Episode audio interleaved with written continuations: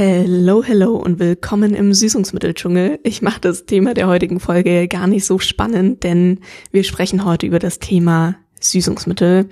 Süßungsmittel, Zuckeralternativen, Zuckerersatz. Ja, die Auswahl an Süßungsmitteln und Zuckeralternativen wird ja immer größer und gleichzeitig bei ganz vielen auch die Überforderung. Und vielleicht kennt ihr das auch, dass euch das Thema Süßungsmittel, Zuckeralternativen mittlerweile nur noch überfordert und ihr eigentlich gar keine Ahnung mehr habt, was jetzt eigentlich wirklich Sache ist und ja, wie das denn jetzt eigentlich wirklich so um die ganzen Alternativen steht und vor allem, was sich da alles so dahinter verbirgt. Und vielleicht habt ihr euch auch schon gefragt, ob Alternativen wie Kokosblütenzucker, wie Ahornsirup, wie Stevia bessere oder wirklich gesundheitlich gesehen bessere Alternativen sind und ja, dieses Thema Süßungsmittel ist einfach unheimlich im Trend und das ja auch wirklich zu Recht, denn es macht ja absolut Sinn, von normalem Haushaltszucker eben abzukommen und eben auf entsprechende bessere Alternativen zurückzugreifen.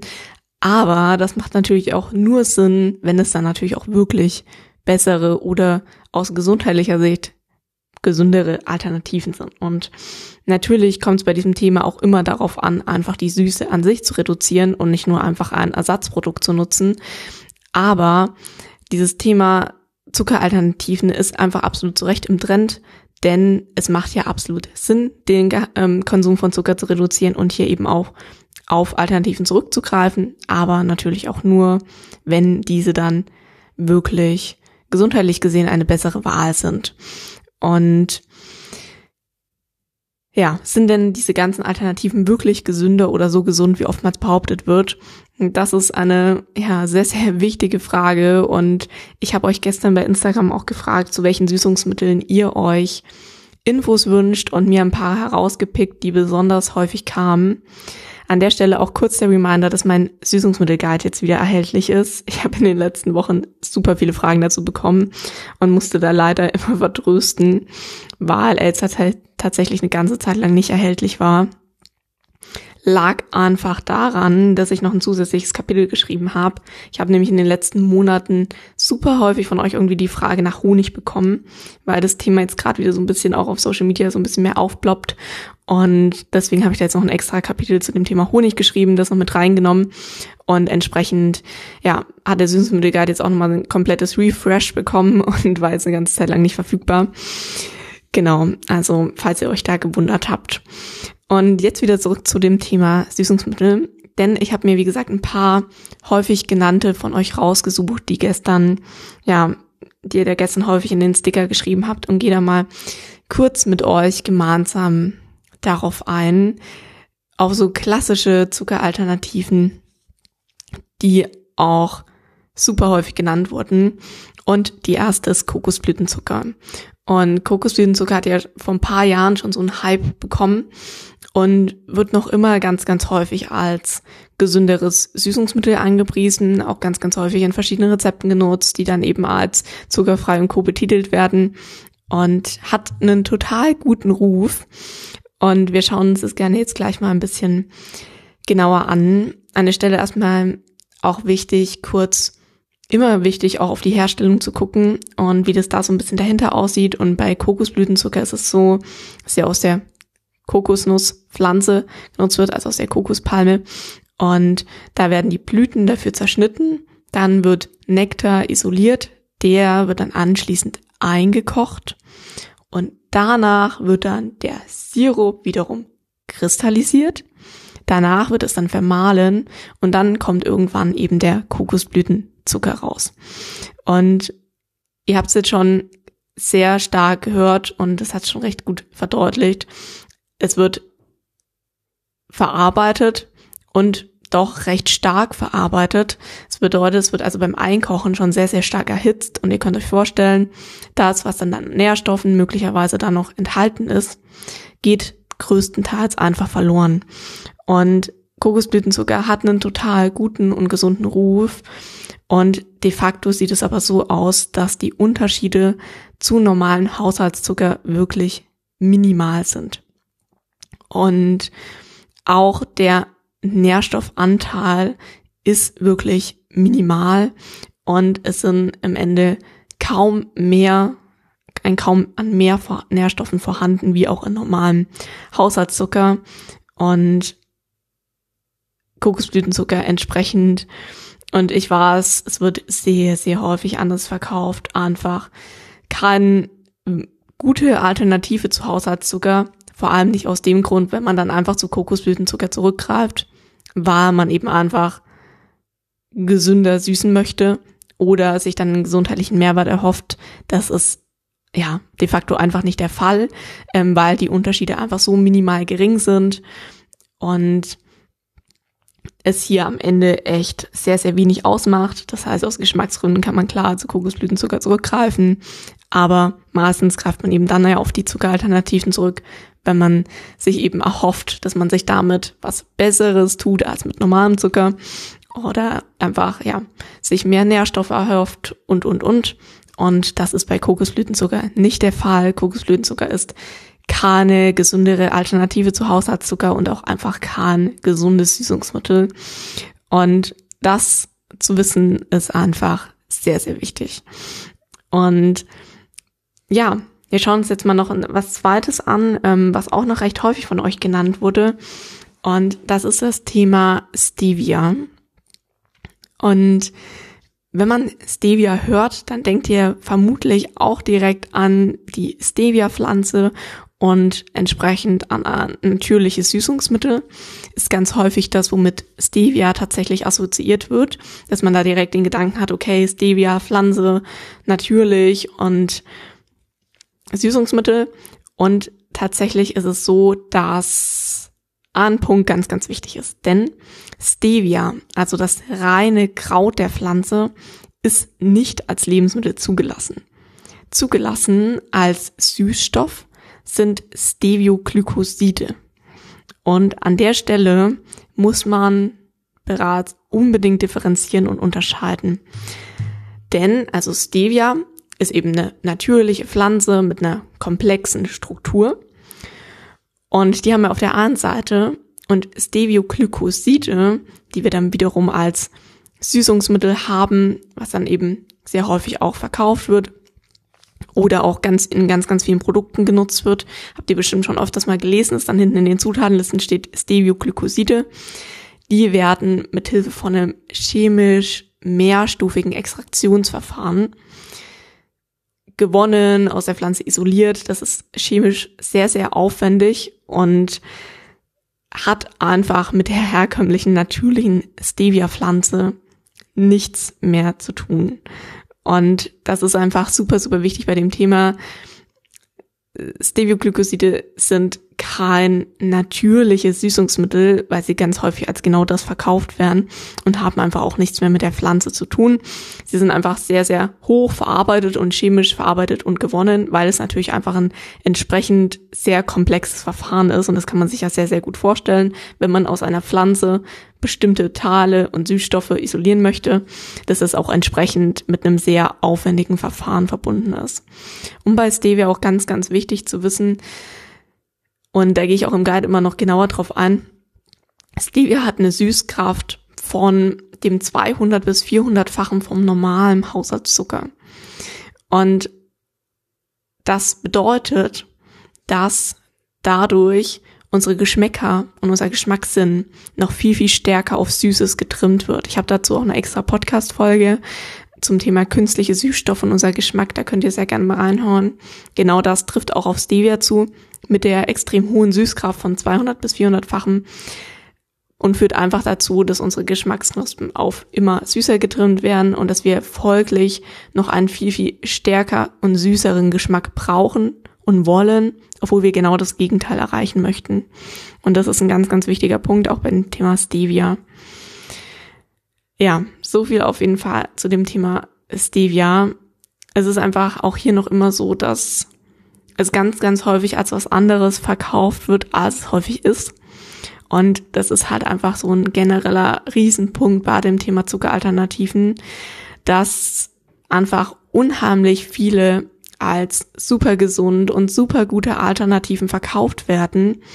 Und wenn man sich dann aber wirklich damit beschäftigt und weiß, okay, was steckt dahinter, wenn man das Wissen hat und sich eben auch auskennt in dem Thema, ja, dann weiß man eben, okay, gut, das ist jetzt vielleicht wirklich sehr, sehr gutes Marketing und sehr gute PR, aber da steckt halt wirklich ansonsten nicht wirklich was dahinter.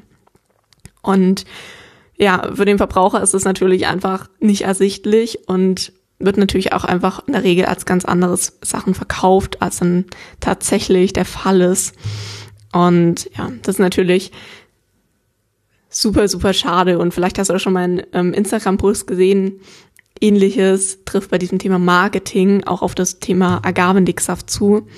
Und Agavendicksaft wird ja auch super gerne als gesunde Zuckeralternative verkauft und als super gesunde, flüssige Zuckeralternative.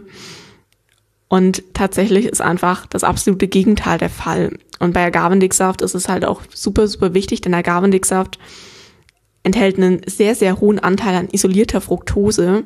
Und wenn man das hört, kommt meistens bei vielen direkt der Gedanke auf, okay, Fructose, Fruchtzucker, Obst. Und dazu habe ich auch eine separate Podcast-Folge. Ähm, das kann man nicht vergleichen. Also hört da gerne auch mal in die Podcast-Folge rein. Die HS Fruchtzucker, Obst und potenzielle Probleme ist, glaube ich, die erste Folge gewesen. Und da könnt ihr gerne mal runterscrollen und euch das dann noch mal ein bisschen genauer anhören. Aber wie gesagt, hat Agavendicksaft einen sehr hohen Anteil an isolierter Fructose und die ist tatsächlich bei 90 Prozent. Und isolierte Fructose, Fructose wird in unserer Leber zu Fett umgewandelt. Und hohe Mengen von Fructose führen einfach zu was? Nämlich dazu, dass die Leber das irgendwann nicht mehr stemmen kann und können eben dann zu einer Verfettung der Leber führen, zu einer sogenannten Fettleber. Das hat man früher ganz, ganz häufig beobachtet beim Alkoholkonsum. Und das ist eben tatsächlich in dem Falle die nicht alkoholische Fettleber. Und ja, Fettleber eine Sache, die immer, immer stärker wächst, ähm, immer größeres Problem wird und mit erheblichen Risiken einhergeht. Und das ist eben auf den Konsum von hohen Mengen isolierter Fructose zurückzuführen. Und Agavendicksaft hat eben genau solche Mengen, ähm, hohe Mengen isolierte Fructose und ist deswegen absolut problematisch.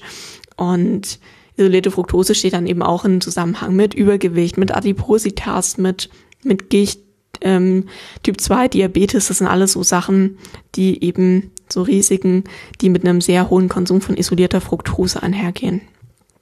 Genau, also auf jeden Fall auch ganz, ganz wichtig zu wissen und auch so ein klassisches Beispiel dafür, dass unheimlich viele Süßungsmittel als was anderes verkauft werden, als sie tatsächlich sind. Und häufig kommt dann auch beim Thema Agavendicksaft zum Beispiel, naja gut, aber es ist doch immer noch besser als normaler Zucker. Und nahen ist es eben tatsächlich nicht, weil wir eben hier diese hohen Mengen isolierte Fructose haben. Es ist sogar potenziell noch problematischer. Und das sind einfach super, super wichtige Punkte, die es da unbedingt zu beachten gilt. Und Honig, wo ja Agavendicksaft übrigens sehr, sehr gerne als Alternative für genutzt wird, wird ja immer für als Alternative zu Honig zum Beispiel auch angepriesen, ist übrigens auch Thema im Guide und ähm, habe ich ja neu hinzugefügt. Auch sehr, sehr spannend gerade war das Thema aktuell, habe ich vorhin schon mal gesagt, ich das ähm, Gefühl habe, dass das Thema aktuell wieder so ein bisschen an Fahrt gewinnt. Und Thema Honig wieder ähm, relevanter wird. Und ja, beim Thema Süßungsmitteln, das jetzt mal so zu den, so, so ein paar klassischen Süßungsmitteln haben wir vor allem ja immer eines, und das ist euch vielleicht auch schon mal aufgefallen, so eine richtig krasse Informationsflut. Also gerade alleine auf Instagram findet man zum Thema Süßungsmittel, Zuckeralternativen unendlich viele Informationen. Und euch ist vielleicht auch schon aufgefallen, unendlich viele widersprüchliche Informationen. Und das beobachte ich gerade bei diesem Thema Süßungsmittel immer wieder. Und woran liegt denn das? Das liegt tatsächlich einfach daran, dass häufig einfach persönliche Meinungen geteilt werden und Meinungen geteilt werden, aber de facto eben keine Fakten, die eben an der Stelle viel, viel wichtiger wären und Dinge weitergegeben werden, die man vielleicht mal irgendwo aufschnappt, dass man mal aufschnappt, okay, Kokosblütenzucker ist eine bessere Alternative, eine gesunde Alternative und das dann eben auch so weitergibt an dann eben wirklich auch, ja, zigtausende von Followern und das dann einfach weitergetragen wird. Und ja, es ist einfach an der Stelle, glaube ich, immer unglaublich wichtig zu sagen, dass einfach auf Instagram jeder alles teilen kann und dass man sich dem auch irgendwie immer wieder bewusst werden muss. Und ich liebe Instagram und finde, man kann da unheimlich viel Mehrwert rausziehen, ähm, vor allem auch von Leuten, die wirklich auch richtig Expertise in ihren Gebieten haben und sich richtig gut mit bestimmten Dingen auskennen. Aber im Ernährungsbereich ist es halt einfach auch irgendwie absolut kritisch, weil es einfach so ist, dass eben auch hier jeder alles teilen kann, eben auch ohne entsprechendes Wissen oder Dinge dahinter zu beleuchten. Und dann werden eben auch Rezepte als zuckerfrei betitelt und als gesund angepriesen und es wird eben Agavendicksaft verwendet und ja, es ist einfach kompliziert ähm, mit dieser Informationsflut und ich kann es unheimlich gut verstehen, dass man als jemand, der mehreren Dingen ausgesetzt ist, dann wirklich einfach irgendwann nicht mehr weiß, was man jetzt eigentlich gerade, ähm, auf was es jetzt eigentlich wirklich ankommt und was jetzt eigentlich wirklich gerade Sache ist. Und das Thema, und es ist ja vor allem auch eines, wird ja häufig dann auch wirklich so dargestellt wie, okay, das ist gesund, das ist schlecht. Und da kann ich auch sagen, es ist nicht so einfach, weil man diese ganzen Dinge eben nicht einfach so sagen kann, okay, ja, Agavendicksaft, Ahornsirup, die sind alle schlecht und das und das ist gut, sondern weil man einfach jedes Süßungsmittel einzeln für sich betrachten muss, weil einfach alle vollkommen unterschiedlich sind und weil es da auch einfach so erheblich große Unterschiede gibt. Und ihr habt vielleicht auch schon mal gehört, dieses, dass auch gerne gesagt wird, Zucker ist Zucker, es ist völlig egal, was du nimmst, am Ende ist es Zucker. Und es wird unglaublich schnell verallgemeinert bei diesem Thema, das ist euch vielleicht auch schon mal aufgefallen.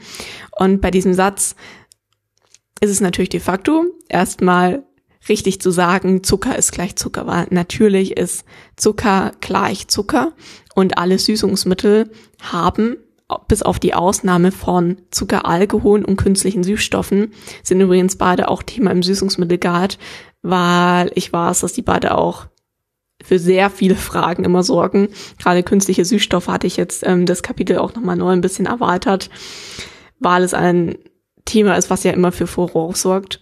Und die Baraten muss man also nochmal losgelöst betrachten, weil die haben ja keinen Zuckergehalt.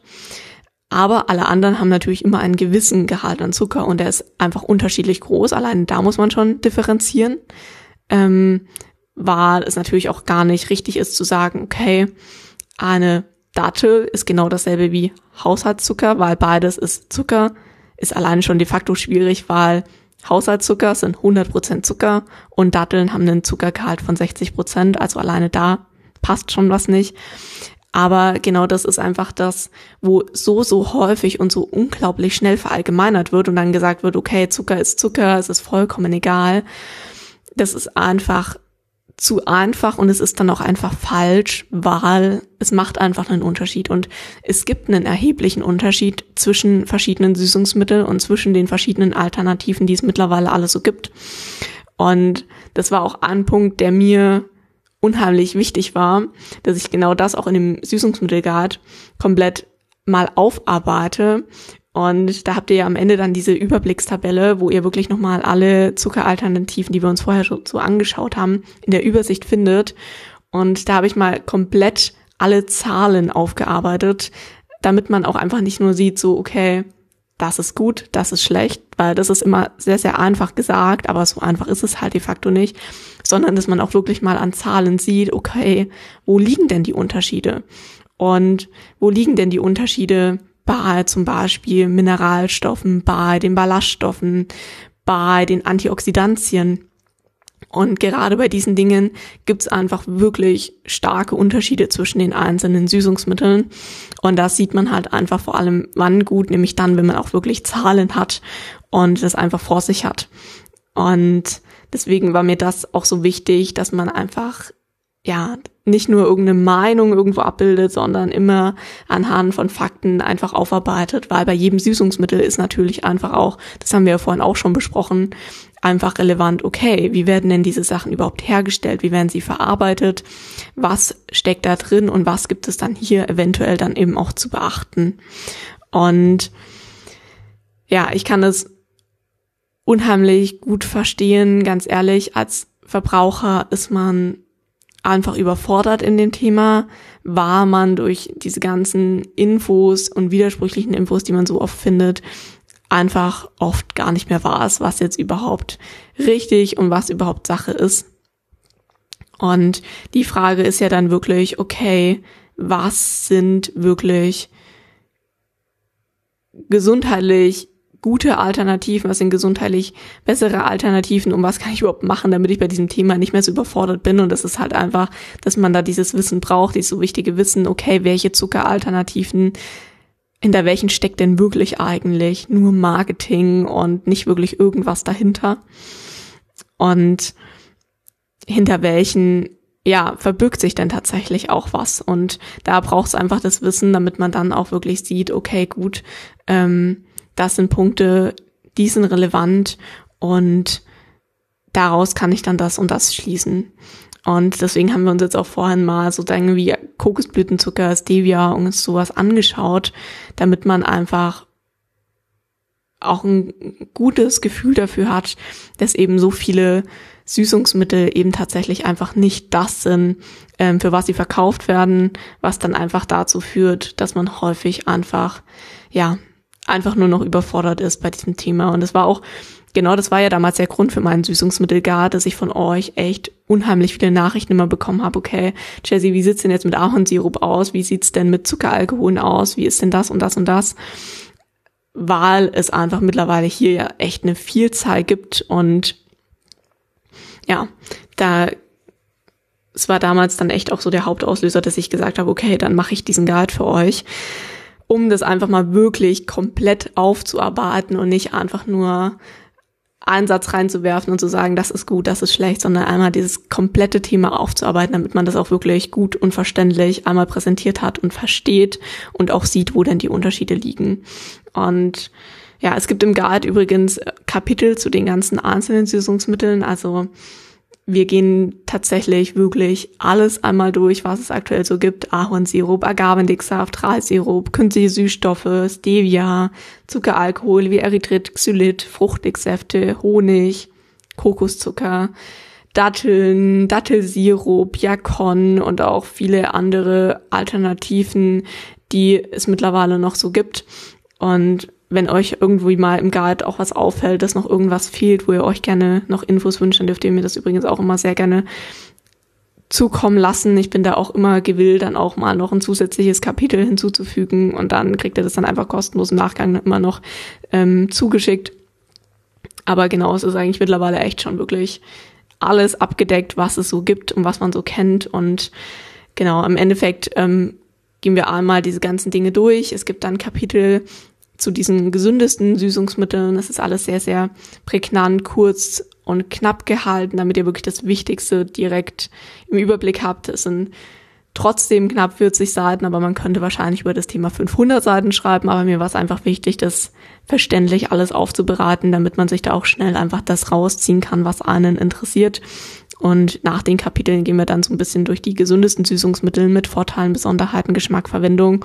Und am Ende ist dann, wie gesagt, noch die Tabelle, wo ihr dann einmal alles einfach in der Übersicht habt, wo man meiner Meinung nach dann einfach unheimlich gut einfach sieht, okay, es gibt diese Unterschiede, auch wenn oft gesagt wird, es gibt einfach keine Unterschiede und man kann nicht alles über einen Kamm scheren. Und das ist einfach bei dem Thema Süßungsmittel unendlich wichtig.